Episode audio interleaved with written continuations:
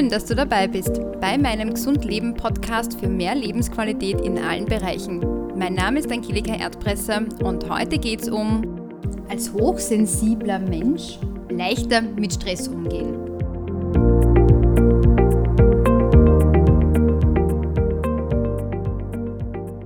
Ich habe heute einen Interviewgast bei mir, die Maria Anna Schwarzberg. Ich habe sie einfach dazu eingeladen, weil ich vor längerer Zeit ihren Podcast gehört habe, ähm, wo es genau um dieses Thema Sensibilität, vor allem Hochsensibilität ähm, bei den Menschen geht. Und ähm, nachdem ich auch in meinen Coachings immer wieder damit konfrontiert bin und immer wieder mehr höre, dass diese Hochsensibilität immer ähm, mehr Menschen betrifft und auch diesbezüglich ähm, positive, aber auch negative Seiten sich oft zeigen, habe ich mir gedacht, das ist genau der richtige Ansprechpartner, um in die Tiefe in diesem Thema zu gehen. Ja, ich habe ja vor kurzem selbst die Ausbildung gemacht zum Burnout-Coach. Und das ist ja eigentlich der Grund, warum ich mir heute einen ganz tollen Profi an die Seite geholt habe. Also dich, liebe Maria. Und ähm, ja, bevor ich gleich von Anfang an ganz viel erzähle, ähm, möchte ich einfach gleich, dass du dich selber vorstellst. Denn ich kenne dich ja selbst vom Podcast. Ich habe ja ähm, durch Zufall deinen Podcast gefunden ähm, bezüglich Hochsensibilität. Aber du kannst mit Sicherheit gleich mehr erzählen von dir, wer du bist, was du machst und wie es zu deinem Podcast kam. Ja, hallo, ich freue mich da zu sein. Das äh, ist mir eine große Freude. Und ich bin die Maria. Ich bin 28 Jahre alt und ich bin Autorin und Coach und das Gesicht hinter dem Podcast Proud to be Sensibelchen, also der Podcast zum Thema Hochsensibilität und Emotionalität und einfach generell für Menschen, die sich weiterentwickeln wollen. Ich glaube, letztens hatte die, die, äh, die Emotion hatte geschrieben, der Self-Care-Podcast. Und das fand ich irgendwie ganz passend, ähm, weil, glaube ich, jeder was davon mitnehmen kann. Ähm, ja, ich habe irgendwann selber eine, eine, ziemlich beschissene Zeit durchgemacht mit, mit Burnout, mit Selbstfindung, mit gescheiterter Beziehung und allem.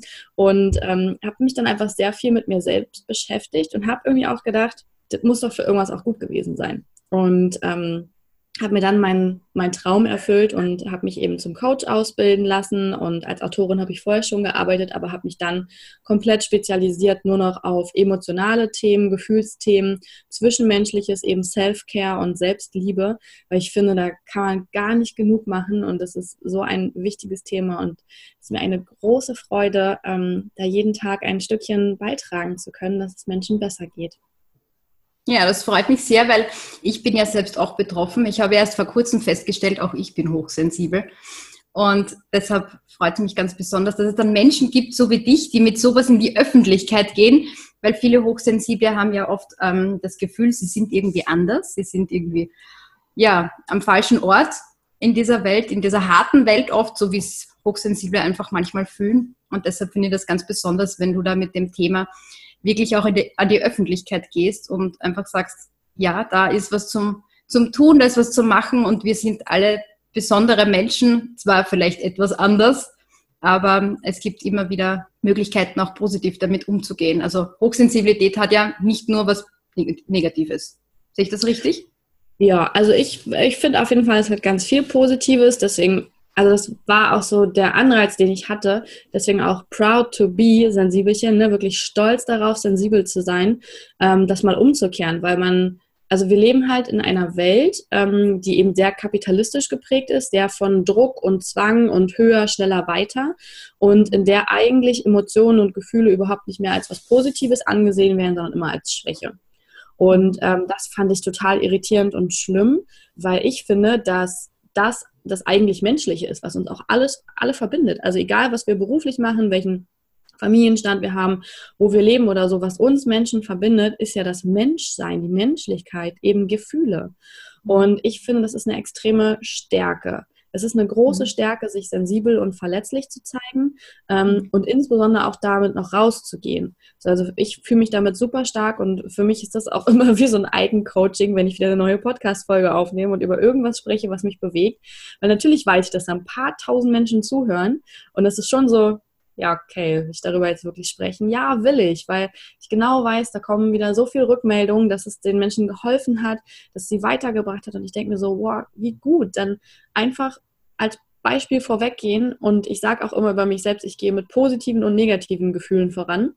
Also ich teile nicht nur, oh yeah, ich bin gerade so glücklich und Hochsensibilität ist immer toll, sondern ich nehme auch Podcast-Folgen auf oder share das in den Instagram-Stories, wenn es mir richtig scheiße geht. Also wenn ich wirklich mhm.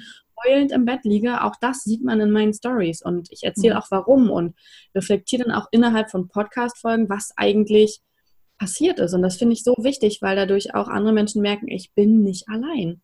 Ich mhm. bin nicht allein. Es gibt so viele andere Menschen, die haben die gleiche kleine Macke wie ich, aber ich mhm. bin nicht allein und es ist völlig normal, schlechte Tage zu haben, schlechte Zeiten zu haben.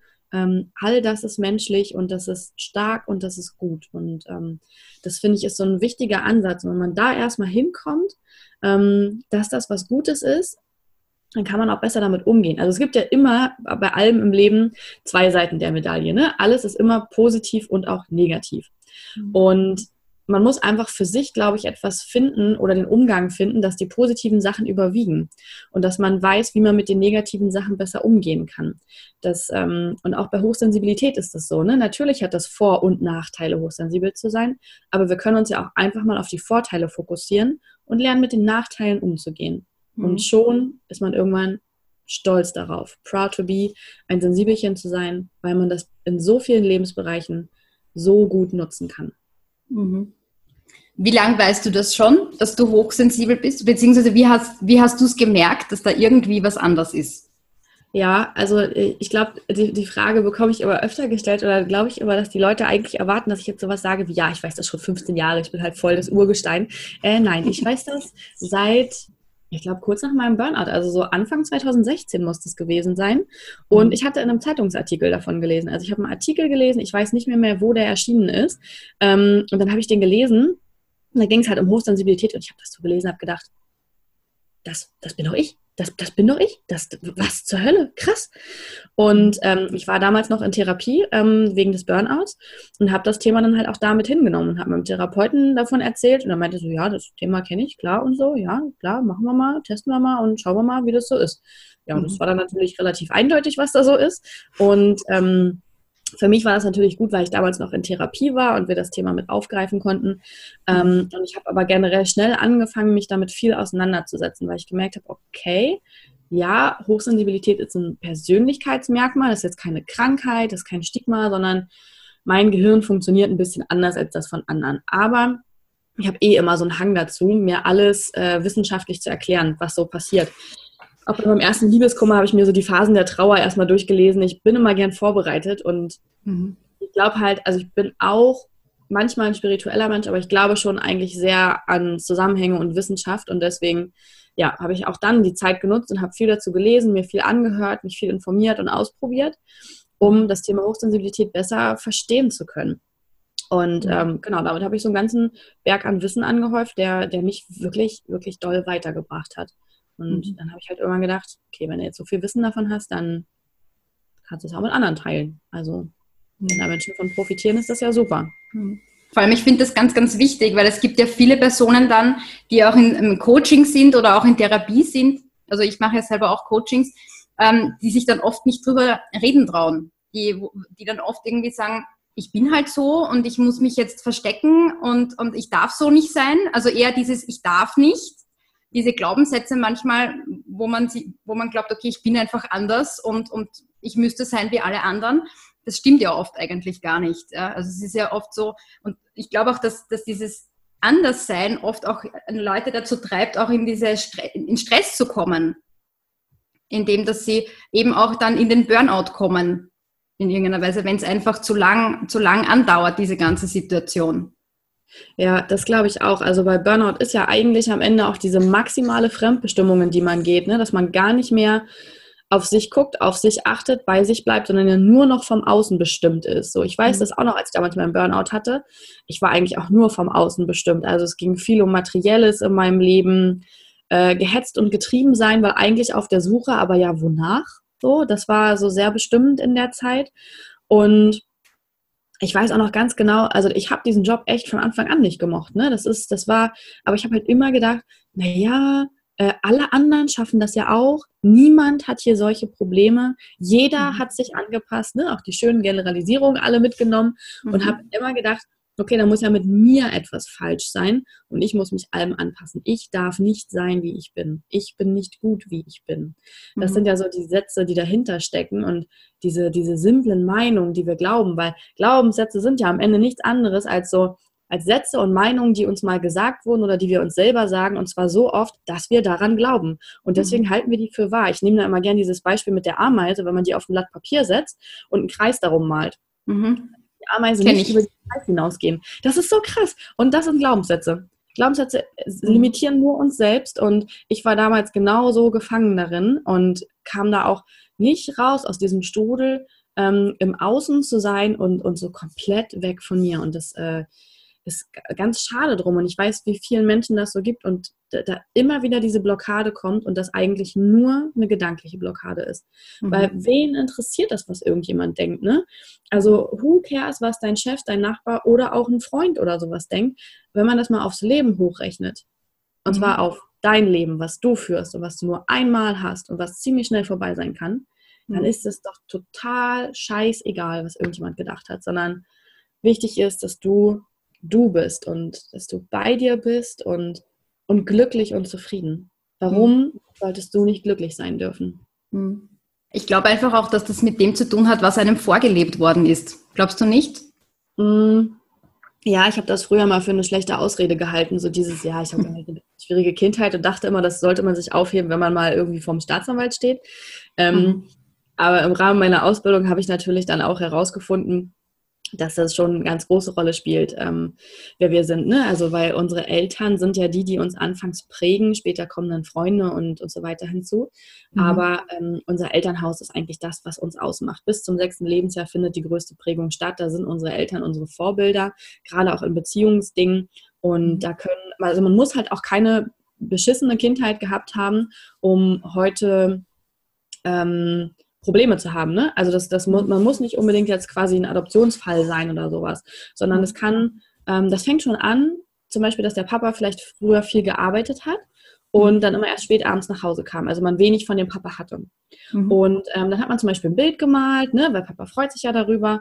Und äh, Papa hat dann das Bild gesehen und hat gesagt, boah, das hast du ja toll gemalt und ich freue mich so doll. Was impliziert das beim Kind? Wenn ich leiste, bin ich gut. Mhm. Zack. So, hat sofort den Glaubenssatz gepflanzt.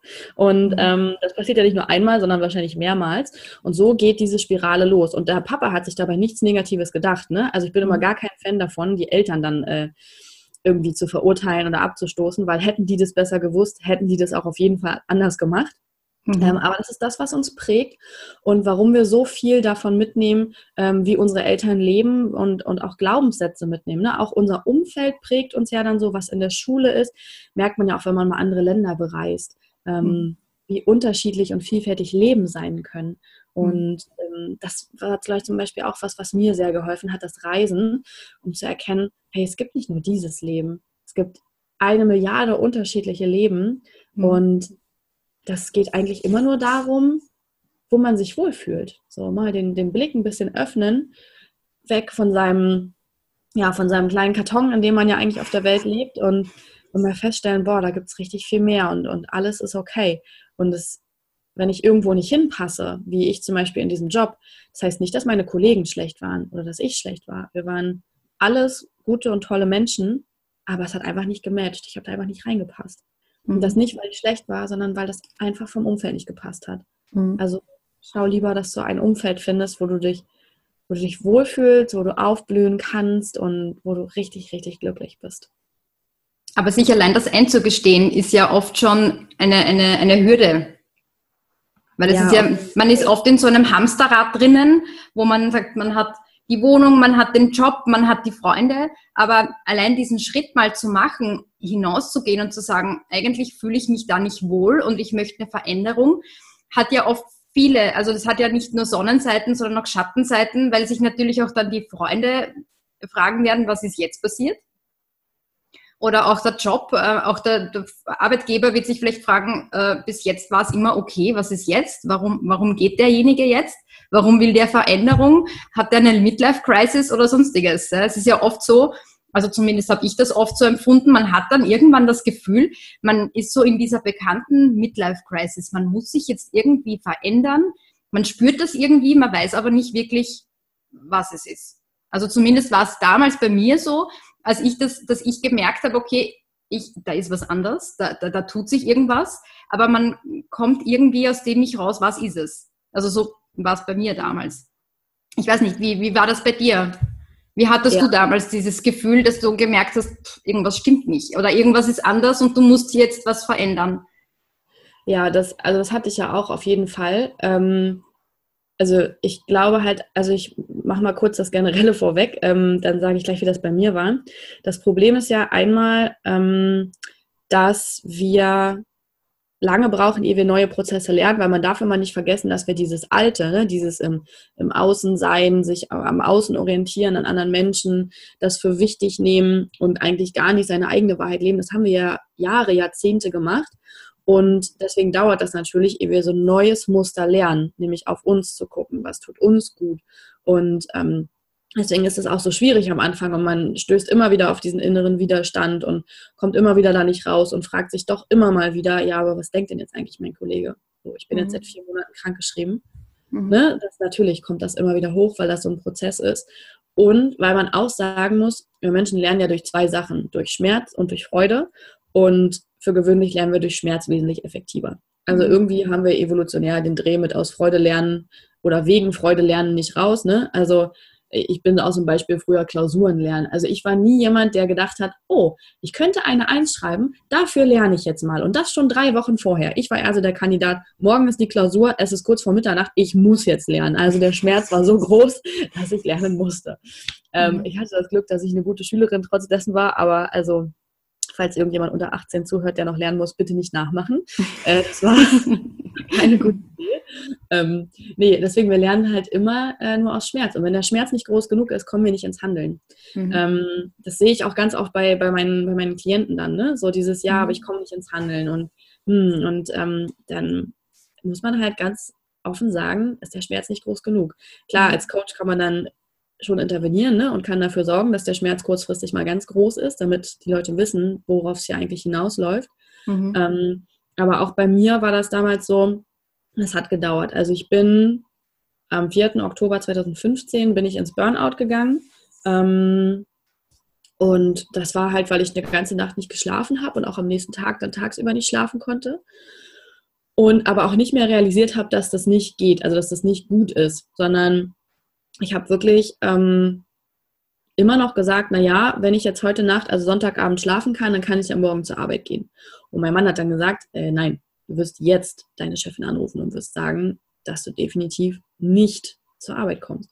Und allein das war für mich, also da sieht man mal, wie fremdbestimmt ich war. Ne? Also jeder Mensch, der irgendwie das ganze Wochenende nicht geschlafen hat, weil er so fertig ist, der würde nicht auf die Idee kommen, äh, montags irgendwie dann noch zur Arbeit zu erscheinen, sondern der wäre völlig legitim, ich bin krank, ich kann nicht hin.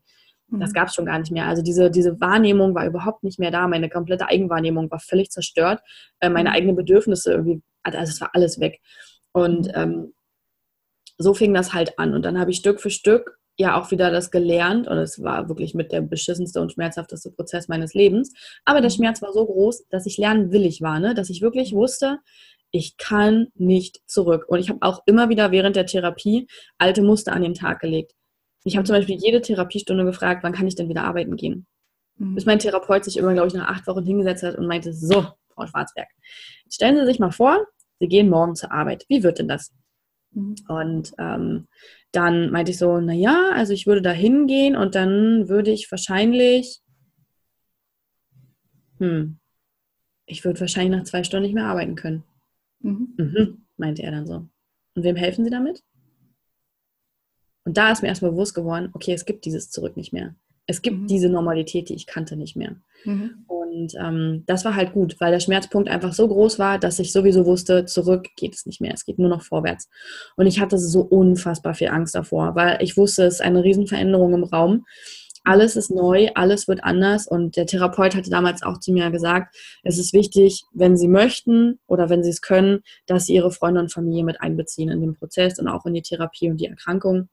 Scheuen Sie sich nicht davor.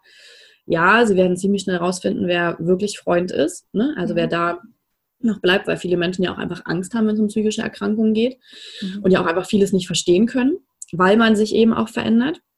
Und deswegen habe ich das dann auch gemacht. Ich habe dann wirklich Freunde, Familie mit einbezogen, hab, bin damit sehr, sehr offen umgegangen, dass ich ähm, wirklich mit einem Burnout krank bin und krankgeschrieben bin, sehr lange Zeit. Und ähm, ich habe auch wirklich zum Teil Freunde verloren, weil ähm, das Verständnis nicht da war.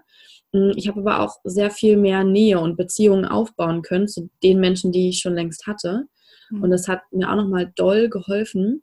Ja, so habe ich, glaube ich, das Stück für Stück angenommen, dass sich alles verändert und die Leute konnten mitkommen. Witzigerweise habe ich damals übrigens gesagt, dass ich das niemals großartig öffentlich machen werde mit dem Burnout, weil dann würde mich ja niemals mehr jemand einstellen. Mhm. ja, das war damals noch vor zwei Jahren meine Ansicht. Mhm. Ich glaube auch, wenn man dann aber dann doch tatsächlich in die Öffentlichkeit, also ich habe das bei mir gemerkt, als ich das dann mitgeteilt habe, öffentlich, also auch den Freunden und Kunden und Bekannten ähm, und Arbeitskollegen, dann war dann doch irgendwie dazwischen so ab und zu die Frage, na ja, wie hast du das gespürt? Wie merkst du das? Ähm, ich merke das auch. So auf die Art, also es war dann immer so dieses, dieses Burnout, dadurch, dass das schon so in den Medien ist und auch dieses Stress, Stressmanagement, ja, im Prinzip ist ja jeder im Stress, jeder irgendwie ähm, dieses, ich bin im Stress, das ist ja heutzutage oft so eine, so eine Ausrede, so schon so eine schöne Ausrede, ja, wo man dann dem anderen vielleicht das Gefühl gibt, ich bin wichtig. Ich bin im Stress. Ja, oder ich habe einfach viel zu tun. Ja, es ist, und ich, bei mir war das dann oft so, dass ich einfach dann wirklich immer wieder so die Fragen bekommen hat, wie, wie hat sich das bemerkbar gemacht? Wie, wie waren die ersten Schritte? Wie, was war dann? Was ist passiert, als du die Diagnose bekommen hast? Und das ist dann oft so, dass die Leute dann doch eher hellhörig werden und die Frage, sich selbst mal dann die, die Frage stellen, na ja, vielleicht gehe ich dort auch gerade hin. Aber ich habe dann oft auch Leute um mich herum gehabt, die auch gesagt haben, naja, ich habe auch einen Burnout, aber ich gehe trotzdem arbeiten. Ja? Hm. Ähm, und ich gesagt habe, na, das ist kein Burnout, was du hast, du bist einfach im Stress. Aber wenn du Burnout hast, stehst du in der Früh nicht mehr auf. Nee, ja? nee. Nee, es stimmt. Ich habe die erste Woche, glaube ich, nach meinem Burnout, habe ich jeden Tag, ich, ich glaube, locker 17 Stunden geschlafen, äh, ja. habe gerade so irgendwie mal zwei Mahlzeiten am Tag gegessen und ich glaube, ich bin nach einer Woche das erste Mal für 10 Minuten spazieren gegangen. Mhm. So, ne? Das ist dann halt irgendwann, also das ist halt das Problem auch mit diesem Stress und generell, also ich glaube, das Thema ist, Stress ist so ein Statussymbol geworden bei uns in der Gesellschaft. Ne? Wenn wir mhm. gestresst sind, wenn wir busy sind, wenn wir viele Termine haben und viele Meetings, dann sind wir wer. Mhm. Oh, da kriege ich schon Gänsehaut, wenn ich dran denke. Also das kann ich einfach nicht verstehen, warum das erstrebenswert und lebenswert sein soll. Was bitte ist daran lebenswert? Also, dass man keine Zeit mehr zum Leben hat. Das ist doch also völlig, völlig, völlig am Leben vorbei eigentlich. Mhm. Ähm, und ganz kurz den Faden verloren hier in meinem, in meinem, in meinem Aufregen. Ähm, Macht nichts. ähm, und das zweite war, genau, einmal Stress ist ein Statussymbol. Ach so, genau. Und das andere, ähm, dass wir halt, dass das so ein, so ein Sammelbegriff geworden ist, ne? Und dass eben zum Beispiel auch jemand sagt, ja, ich habe einen Burnout und gehe trotzdem arbeiten. Damit wird das ganze Thema Burnout so runtergestuft und gar nicht mehr ja. richtig ernst genommen. Mhm. Und das finde ich auch ähm, sehr schwierig und sehr schade, bei der Hochsensibilität ist es oftmals andersrum. Da gibt es einfach zu viele Artikel darüber, dass jemand ähm, eben sehr, sehr sensibel ist und möchte, dass andere Menschen Rücksicht auf ihn nehmen. ich mir dann auch mal denke, na, das ist kein Wunder, dass irgendwie die Hochsensiblen so verschrien sind, mhm. ähm, wenn man uns nicht ernst nimmt, weil äh, niemand kann dafür sorgen, dass es dir besser geht. Das kannst du nur selber. Du kannst nicht erwarten, nur weil du sensibel bist, dass dein ganzes Umfeld jetzt auf dich irgendwie Acht gibt. Dafür mhm. bist du verantwortlich. Mhm. Und beim Burnout ist halt eher andersrum. Da wird es halt auf andere Weise irgendwie ähm, ja, so verunglimpft, möchte ich jetzt nicht sagen, aber man, man, nimmt dem Ganzen eigentlich die, die Bedeutung und die Schwere und das ist ähm, wirklich, wirklich schlimm, wenn man in so einem Burnout ist und ich bin einfach kein Fan davon, die Leute dann zu verurteilen, ne? so von wegen, ja, der, der die das hat jetzt eine Midlife-Crisis, so. Mhm. Ja, und wenn, so ist ernst zu nehmen, ist schlimm. Also, warum immer so gemein darüber urteilen, dass jemand in einer Krise ist? Warum nicht eher eine helfende Hand reichen und sagen, Mann, das tut mir echt leid, dass es dir gerade wirklich, wirklich schlecht geht. Mhm. Ja, das fällt, glaube ich, manchen Leuten einfach schwer, auch das, sich das einzugestehen. Also, dass, dass jemand tatsächlich in dieser Krise ist. Vor allem, man sieht es einem ja nicht an. Also, Menschen, die im, im, Stress sind, beziehungsweise dann wirklich in einem Burnout sind, die ziehen sich ja meistens auch zurück. Da ist ja oft dann so, dass sie äh, dann mehr zu Hause sind und, und eigentlich sich ziemlich abschotten. Also ich habe in meiner Phase zum Beispiel, ich bin nur rausgegangen ähm, zum Einkaufen gehen für meine Kinder ähm, oder wenn ich mit meinem Hund Gassi gegangen bin, weil das die eins, aber das war für mich dann wieder so eine Art wie Meditieren. Ähm, mhm. Einfach in die Natur hinaus, tief durchatmen, die frische Luft spüren. Ja, das war für mich irgendwie dieses Rausreißen, sonst wäre ich auch nicht rausgegangen. Und ich habe ja in einem, in, bei einem Spaziergang, wie ich, wie ich spazieren war, eben einen deiner Podcasts ähm, gehört. Und zwar den Podcast, ähm, wo du über dein, oder wo du aus deinem Tagebuch, glaube ich, gelesen hast von deinem Burnout und wo ich dann selbst auch wieder gemerkt habe, ja, ich bin da nicht allein. Ja, der Text ist mir damals auch wirklich nicht äh, leicht gefallen. Ähm, ich weiß noch, ich habe den im Februar 2015 geschrieben auf dem Flug ähm, ins Surfcamp. Das war so das erste Mal, dass ich wieder eine Reise gemacht habe nach dem Burnout. Und ähm, es war dann so, dass ich den runtergeschrieben habe, um mich selber also um mir festhalten zu können, wie ich mich gefühlt habe während des Burnouts. Aber ich habe den ewig nicht, nicht online gestellt. Ne? Also ich habe den erst wirklich dieses Jahr online gestellt. Der ist auch auf meinem Portfolio mariaannaschwarzberg.de und ähm, da kann man den auch lesen. Und es war, ist mir, ist mir so krass schwer gefallen, das Ding online zu stellen. Aber es war überhaupt gar nicht schlimm. Also als er dann draußen war, ist nichts Schlimmes passiert. So, wenn man denkt immer, es würde etwas Schlimmes passieren wenn man mit seinen Gefühlen rausgeht. Aber es passiert nichts Schlimmes. Ganz im Gegenteil. Da steht eine Armada von Menschen, die sich, ähm, die sich, die, die, die Anteil nimmt, äh, die helfen zur Seite steht, die Nachfragen hat, die froh ist, dass das mal jemand ausspricht, weil sie vielleicht selbst betroffen sind. Mhm. Und sollte es doch mal jemanden geben, der ätzend ist, also es passiert für gewöhnlich einfach nicht, ne? Aber sollte es mal jemand geben, der sagt, öh, was ist mit dir nicht richtig? Da sollte man sich immer die Frage stehen, stellen, will ich so jemanden in meinem Leben haben? Will ich, dass so jemand mein Freund, mein Kollege, mein Chef ist? Nein. So jemanden will ich gar nicht haben und so jemanden darf man dann auch wirklich einfach aus seinem Leben werfen. Hm. Ja, ist auch richtig so. So sehe ich das auch. Hm. Eine Frage, die ich mir im Vorhinein schon ähm, ausgedacht habe, was ich dich unbedingt fragen wollte, war, was würdest du jemandem raten, der hochsensibel ist wie er am besten mit seiner Energie umgeht, um genau dorthin nicht zu kommen, dass er ähm, in Stress kommt. Mensch, Stress ja, aber nicht so weit, dass er in einen Burnout verfällt. Ja, ich glaube, es ist einfach extrem wichtig, sich mit sich selber auseinanderzusetzen und sich selber anzuschauen. Also mein Mantra ist da auch immer, es ist sowieso alles schon da. Ne? Also da, da, kann nichts, da kann nichts passieren, was nicht sowieso schon passiert ist. Also es ist sowieso alles schon da, wir müssen nur hinsehen und je besser wir uns kennenlernen, umso besser kennen wir unsere Bedürfnisse, ähm, können unsere, unsere Werte, unsere Wünsche herausfinden. Was sind eigentlich unsere Ziele? Wofür wollen wir leben? Und wenn wir das wissen, können wir das auch viel besser annehmen. Also wir können uns selber besser annehmen, weil wir uns endlich verstehen. Wir können anfangen, uns wirklich lieb zu haben und unsere beste Freundin, unser bester Freund zu werden. Und das sollten wir dringend, denn wir haben noch ein ganzes Leben mit uns selber vor. Alle anderen Menschen können kommen und gehen, aber wir selber bleiben eben in unserem Leben und können darüber hinaus dann auch lernen, uns richtig abzugrenzen. Für Hochsensible ist Abgrenzung immer ein Riesenthema. Also wirklich zu gucken, wie grenze ich mich richtig ab, weil wir nämlich dazu neigen, das, äh, das nicht so richtig zu machen, sondern also, also falsche Abgrenzung ist zum Beispiel erstmal Termin zusagen und dann kurzfristig absagen. Nicht ans Telefon oder an die Klingel zu gehen. Oder zum Beispiel auch ewig den Mund zu halten und dann irgendwann auszurasten. Das ist sozusagen falsche Abgrenzung. Aber wir brauchen halt Abgrenzung. Abgrenzung ist, ist für unser Überleben wichtig, weil es steckt unseren, unseren Gartenzaun ab. Ne? Und ähm, wir machen das häufig als Hochsensible nicht, weil wir immer denken, wir würden dann jemanden verletzen oder das würde jetzt blöd ankommen oder das ist unangemessen oder dann mag uns jemand nicht. Aber wie soll uns dann irgendjemand greifen können oder verstehen können oder wissen, was in uns los ist, wenn wir es nicht sagen, wenn wir nicht reden, kann das immer keiner wissen. Ne? Und ähm, deswegen ist es wichtig, sich abzugrenzen. Wir finden das ja bei anderen auch nicht schlimm, wenn die mal sagen, nö, du ganz ehrlich, diese Woche habe ich keine Zeit, aber wir können uns gerne nächste Woche treffen. Man, man wird damit greifbar, man wird, damit wirklich ein Mensch und ist nicht mehr so ein, ja, so, so so alles und nichts. Ne? Immer wenn man alles sein will, ist man am Ende nichts so ein bisschen. Mhm. Ähm, das ist so ein wichtiger Punkt, diese Abgrenzung. Und überhaupt einfach erstmal das Wissen darum, dass man hochsensibel ist. Das ist sowieso der größte Durchbruch, weil man dann nicht mehr so ein implodierendes Chaos ist, sondern lernt, dass es okay ist. Es ist okay, dass man Raum für sich braucht und dass man manche Sachen übergrübeln muss. Und das ist so super wichtig. Nehmt euch den Raum, den ihr braucht.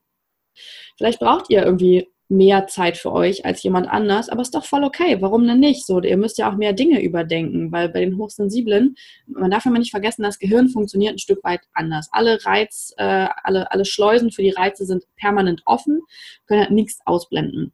So, das ist total toll, wenn man die Welt super intensiv wahrnimmt und ganz tolle Beziehungen irgendwie führen kann und, und wirklich einfach ganz viel erlebt. Und man darf ja nicht vergessen, all das muss irgendwann auch ähm, verarbeitet werden. Und deswegen ist es okay, dass du ein bisschen mehr Zeit für dich brauchst. Und vielleicht kommst du mit Meditation weiter oder mit Yoga, irgendwas, was dich runterkommen lässt, wo deine Gedanken einfach fließen können, damit dein Kopf Zeit hat, das zu ordnen.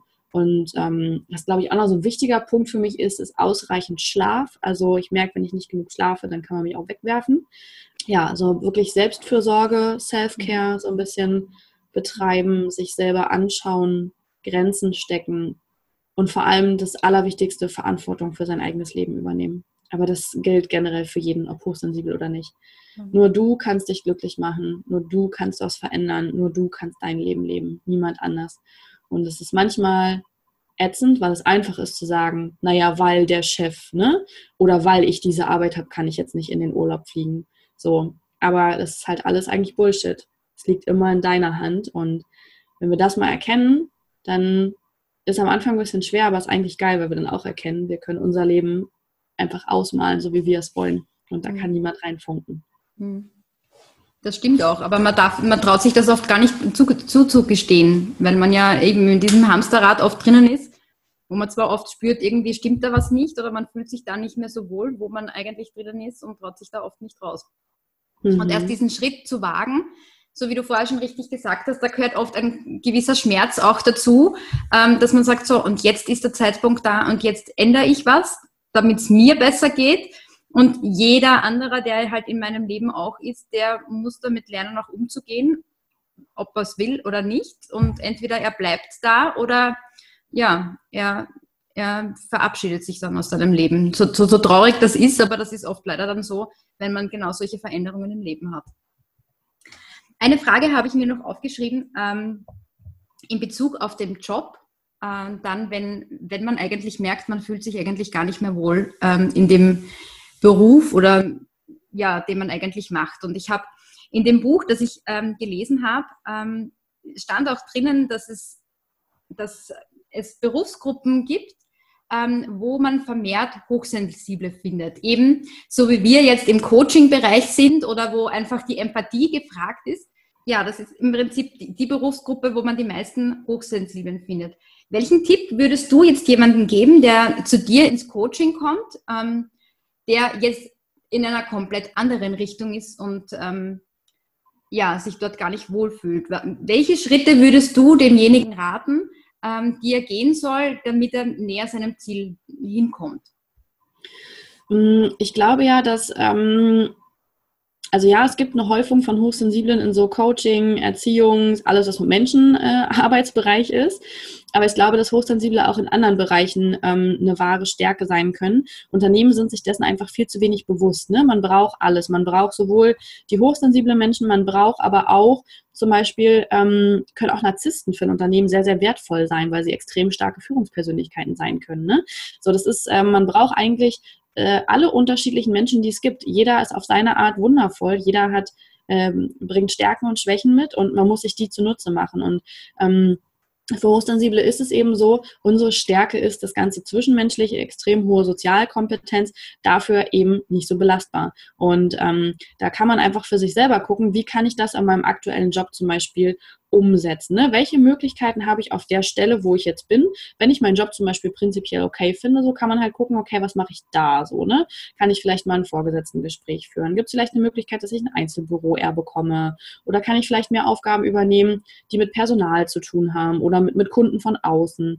Ähm, wenn man aber sowieso weiß, okay, dieser Job macht mich halt nicht glücklich, ähm, dann ist meiner Meinung nach der erste Schritt, sich zu fragen, ja, warum bin ich denn noch da? Was passiert denn, wenn ich da gehe? Wir, sind, wir leben halt in Deutschland, in einem der privilegiertesten Länder der Welt. Also wenn wir diesen Job nicht mehr wollen, dann bekommen wir halt für gewöhnlich ein Jahr Arbeitslosengeld. Und sollten wir darüber nachdenken, uns selbstständig zu machen, auch noch ein halbes Jahr Gründungszuschuss. Sollte irgendetwas davon floppen, dann bekommen wir immer noch Sozialhilfe und es gibt die Möglichkeit der Privatinsolvenz. Also wir sind sowas von abgesichert. Ähm, ich weiß immer gar nicht, wovor die Menschen Angst haben. Also ich weiß auch nicht, wovor ich früher Angst hatte, weil ich stand ja vor der gleichen Entscheidung. Ich habe ja auch ewig mit mir gerungen, diesen Job hinzuschmeißen. Und heute denke ich mir so, war ich eigentlich bescheuert? Was, was soll denn passieren? Mich lässt in Deutschland niemand verhungern und sterben und frieren. Es gibt immer eine Möglichkeit, dass alles gut wird. Und man kann auch um Hilfe fragen, ne, wenn man so unglücklich ist. Äh, es gibt Freunde, Familie und man, man ist häufig überrascht, wie sehr die einen unterstützen, wenn man mal fragt. Die können es ja vorher auch nicht wissen.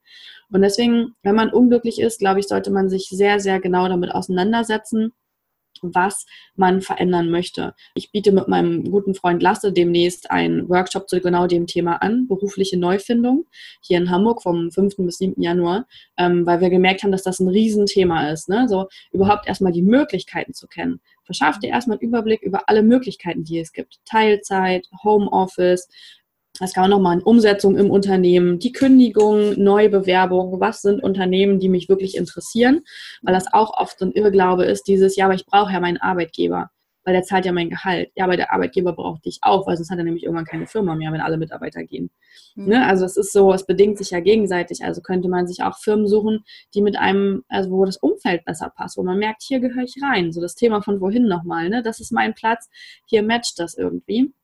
Und natürlich gibt es auch immer die Möglichkeit, ähm, ich persönlich bin ja selbstständig und ähm, ich habe dazu auch, glaube ich, letztens eine Folge gemacht, hochsensibel und selbstständig, weil das für mich halt ideal ist. Ich würde nicht sagen, dass das für jeden Hochsensiblen ideal ist, aber ich glaube, es lohnt sich mal darüber nachzudenken, eben weil man einfach viel mehr äh, Verfügungsgewalt über alles hat. Ne? Man ist dann derjenige, der selber bestimmt, wann, wo und wie man arbeitet. Das heißt nicht, dass man sehr wenig arbeitet, das ist meistens eher das Gegenteil, aber das sind halt auch Möglichkeiten. Deswegen so verschaff dir erstmal einen Überblick und nimm dir auch die Zeit, da reinzufühlen, was du willst. Und wenn du merkst, du hast überhaupt gar keine Energie mehr dafür, denn das ist ja das, was häufig passiert, wenn wir in einem scheiß Job feststecken, dass wir gar nicht mehr uns aufraffen können, am Nachmittag oder am Abend oder am Wochenende sowas zu recherchieren, weil unser Energielevel einfach so, so low ist, so niedrig ist, dass nichts mehr geht. Dann ist halt wirklich, okay, geh in die Krankschreibung, wenn du merkst, du bist völlig ausgebrannt. Oder andernfalls, geh in die Beurlaubung oder guck, dass du mit dem Chef dich einigen kannst, dass du erstmal das Unternehmen verlässt. Weil es ist bei ganz, ganz vielen so, wenn die erstmal ihren Job gekündigt haben, wenn die erstmal raus sind, dann haben die auf einmal eine Energie, das ist ja Wahnsinn. Wenn man dann endlich wieder auch die Zeit hat zu gucken, welche Möglichkeiten gibt es noch? Was will ich eigentlich? Das kann man häufig gar nicht neben einem 40-Stunden-Job, der einen ja auch wirklich, wirklich füllt. Ne? Also es ist ja wahnsinnig viel Zeit. Das ist ein Drittel deines Tages so, was du da verbringst. Da bleibt nicht mehr so viel für anderes. Hm. Das stimmt. War bei mir nicht anders. War bei mir hm. nicht anders. Aber ich habe zusätzlich zu meinem Job ähm, noch zwei Kinder, ähm, die ich dann zusätzlich zum Betreuen gehabt habe. Und ich habe auch lange damit gerungen, ähm, diesen Schritt zu gehen. Aber es, wie gesagt, das hat auch immer was, glaube ich, auch mit dem Verantwortungsgefühl zu tun, das Hochsensible einfach haben. Ähm, und auch dieses, das für mich einfach immer schwierig war, dieses Sicherheitsdenken, dieses, ähm, ja, das Gefühl zu haben, in Sicherheit zu sein. So wie du das vorher äh, mitgeteilt hast, du bist ja in Deutschland, aber bei uns in Österreich ist das auch nicht anders. Ähm, wir sind im Prinzip ähm, äh, auch gut versorgt ähm, mit, mit Sozialgeldern im Prinzip. Ähm, weil im Prinzip kann uns da für ein halbes Jahr jetzt auch nichts passieren. Aber es ist trotzdem den Schritt zu wagen und zu sagen, ja, ich mache das, ich gehe den Weg ähm, und vor allem auch das Verständnis im Umkreis zu bekommen. Ähm, das ist oft schwierig, weil man hat es dann oft natürlich auch mit Skeptikern zu tun, gerade im Umkreis, die dann einem sagen, na ja, aber wenn du arbeiten gehst in einem fixen Job, dann bekommst du dein Geld, dann hast du dann äh, hast du deine Sicherheit und, und, und, aber das stimmt oft gar nicht, weil mhm. ähm, dein Chef kann dich auch jederzeit kündigen. Mhm. Also so, so ist es nicht. Und ich selbst mache ja auch Business Coaching, das heißt, ich habe ein, ein, ein Business-Konzept, ähm, dass ich äh, Menschen aufzeige, mit dem sie sich selbst selbstständig machen können im Gesundheitsbereich. Und es ist dann oft ähm, unglaublich, wenn man die Leute sieht, welche Energie dann eben kommt, wenn sie ähm, mal einen Lichtblick haben, wo sie dann sagen, hey, da gibt es ja doch noch eine Möglichkeit. Viele wissen das gar nicht. Viele haben die Möglichkeit gar nicht. Die denken sich, es gibt einfach nur dieses, ich muss 9 bis 17 Uhr arbeiten, das ist die Möglichkeit und ich kann ja sonst nichts. Ich habe das oft irgendwie, diese, diese Aussage, die, diesen Selbstwert, der so minimal oft ist, wo, hm. wo die Menschen einfach sagen, mit was soll ich mich selbstständig machen? Ich kann ja nichts. Und das stimmt aber nicht, weil es steckt in jedem sehr, sehr viel Potenzial. Und ja. jeder hat eine Geschichte, mit der er sich eigentlich äh, und, und sehr viel Wissen, mit dem er im Prinzip auch in die Öffentlichkeit gehen kann und sich damit selbstständig machen kann. Ja, das stimmt. Wir denken ja aber sowieso auch immer, das, was wir können, kann jeder. Ne? Da fehlt ja immer dieser Blick ja. über den Tellerrand. Ja. Das ist auch immer so, ja, solche beim Schreiben war das früher bei mir, bevor ich wirklich Autorin geworden bin. Naja, aber das kann doch jeder. Und mich haben dann meine Freunde so angeguckt, äh, nee, das kann nicht jeder. Mhm. Ach so, oh, oh, so, ne? Aber das denken wir halt immer, das stimmt, ja. Mhm. Dabei haben wir alle irgendwie unsere Qualitäten. Und ähm, ich sehe das nämlich auch so. Man kann halt auch in einem Job jederzeit gekündigt werden. Ne? So, dann hat man vielleicht noch eine Kündigungsfrist, aber dann war es das auch. Also deswegen finde ich, ist das immer so eine süße Illusion, dieses Jahr, ich bin angestellt, ich bin, ich bin so sicher. Hm. Mhm. Ich glaube, dass ich in meiner Selbstständigkeit, ähm, wo ich mehrere Standbeine habe zum Beispiel, ne? also wenn man zum Beispiel Autor ist und für unterschiedliche Magazine schreibt und eins davon geht pleite, dann sucht man sich noch ein neues wieder dazu. Da bin ich bedeutend sicherer, als wenn ich nur von einem einzigen Arbeitgeber abhängig bin. Hm. Das stimmt. Das stimmt. Mhm. Da gebe ich dir recht. Ja, wir kommen langsam schon dem, zu unserem Ende in dem Interview, aber eins möchte ich noch ähm, kurz festhalten. Du startest mit Anfang 2018 mit deinem Bootcamp. Was können Teilnehmer dort erwarten? Ja, genau. Das ist ähm, mein großes Herzensprojekt dieses Jahr. Ähm, I am proud to be Sensibelchen, das Bootcamp für Hochsensible. Und das startet am 5. Januar. Man kann sich jetzt noch bis zum 23. Dezember anmelden. Und das ist halt wirklich ein Bootcamp komplett für Hochsensible. Also es wird komplett online sein, weil mein Gedanke war, ich veranstalte eben auch viele Offline-Workshops, aber es ist halt oftmals nicht möglich für viele hinzukommen aufgrund der Entfernung oder eben auch, weil es viele Hochsensible gibt, die gern ihre Themen mit sich ausmachen. Die möchten nicht in einem Gruppencoaching sein oder so, sondern die möchten halt gern das für sich machen. Und da ist der Gedanke hergekommen und deswegen wird es ein komplettes Online-Coaching-Programm sein. Das geht über sechs Wochen und findet immer von Freitag bis Sonntag statt. Und äh, freitags ist es immer live und Samstag und Sonntag gibt es dann freigeschaltete Module. Es gibt ähm, sechs große Themen Blöcke, die wir da bearbeiten. Und der Ziel ist es wirklich, proud to be Sensibelchen zu sein, stolz auf sich, auf, auf sein Wesen zu sein, sich selber anzunehmen und zu lieben, seine Bedürfnisse zu kennen, mit sich ähm, ins Reine zu kommen, seine eigene Wahrheit zu sprechen und vor allem in die Zukunft zu blicken. Also es ist ein großes Modul, eine Woche lang widmen wir uns auch nur der Zukunft. Wie kann ich alles, was ich hier gelernt habe in dem Bootcamp, mitnehmen in die Zukunft und kann mein Licht strahlen lassen. So. Darum geht es und es ist eben speziell für Hochsensible zugeschnitten und beschäftigt sich deswegen auch ganz, ganz doll mit den Themen. Und äh, ich freue mich schon mega doll drauf. Ich bin auch schon echt aufgeregt, wenn es dann losgeht und ähm, ich dann das erste Mal am 5. Januar abends live sitze und ähm, dann alle vor mir sitzen und ich die online sehen kann mit ihren Heften und ich freue mich mega doll drauf, auch das zu begleiten. Das liebe ich halt an dieser Arbeit als Coach, ne? Ob das Einzelcoachings, Gruppencoachings sind. Wenn man sieht, was man bewirkt. Also ich hätte früher auch nicht gedacht, dass Coaching zum Beispiel so viel in einem Menschen verändert. Ich hätte immer gedacht, naja, hier so ein bisschen quatschen und so, ne? Aber wenn ich mir das angucke, wenn ich meine Coaches sehe, so vom ersten, teilweise, was, was innerhalb eines Tages passiert im Umdenken, ne? Boah, es ist der absolute Wahnsinn. Also ich liebe das und ich freue mich drauf, das dann wirklich ähm, ja, mit ganz vielen Menschen gleichzeitig machen zu können, die aber trotzdem für sich sein können. Und mhm. ja, genau, das ist das Bootcamp für Hochsensible. Okay, na, ich bin schon gespannt. Aber ich werde auf jeden Fall deinen Link dazu in die Show Notes packen. Ja, sehr, sehr ähm, gerne. Auch, ich habe mir jetzt noch zusätzlich aufgeschrieben, ähm, den Link zu deinem Portfolio vom Burnout. Mhm. Zusätzlich auch noch das Buch, von dem ich vorher gesprochen habe, dieses, das mir einfach die Augen geöffnet hat. Das finde ich für einen jeden, der äh, sich über Hochsensibilität ähm, Gedanken macht, ähm, sollte dieses Buch lesen, weil es da auch um die Berufung, um den Job äh, geht, ob man tatsächlich dort noch richtig ist, wo man ist.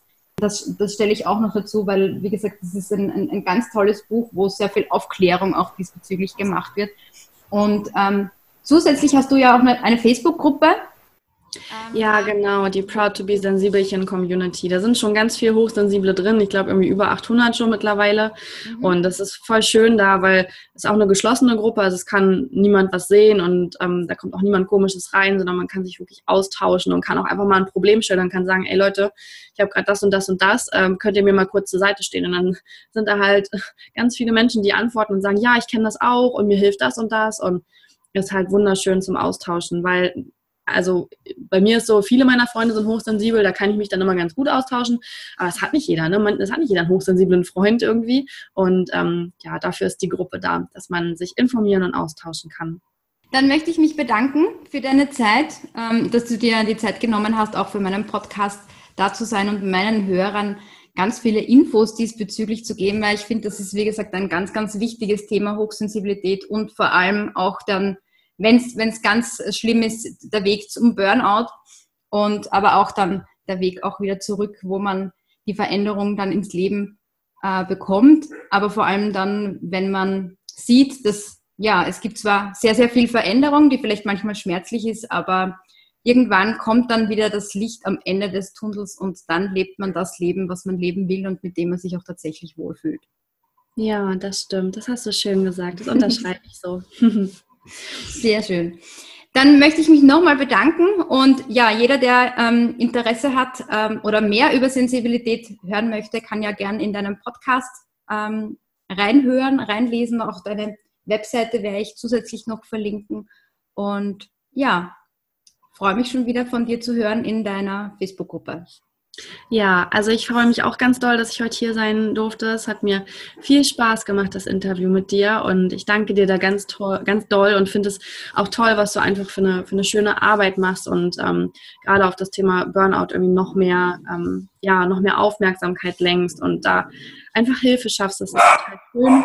Und ähm, genau, hört gern rein. Ich freue mich über jeden, dem ich auch helfen kann ein Entfernungs-High Five aus Hamburg. Äh, es war wirklich schön. Dankeschön. Wie du in meinem Hintergrund hörst, mein Hund möchte, dass wir aufhören. Der will raus, na dann aber schnell. Genau, okay, Dankeschön. Bis dann, ciao. Danke, tschüss.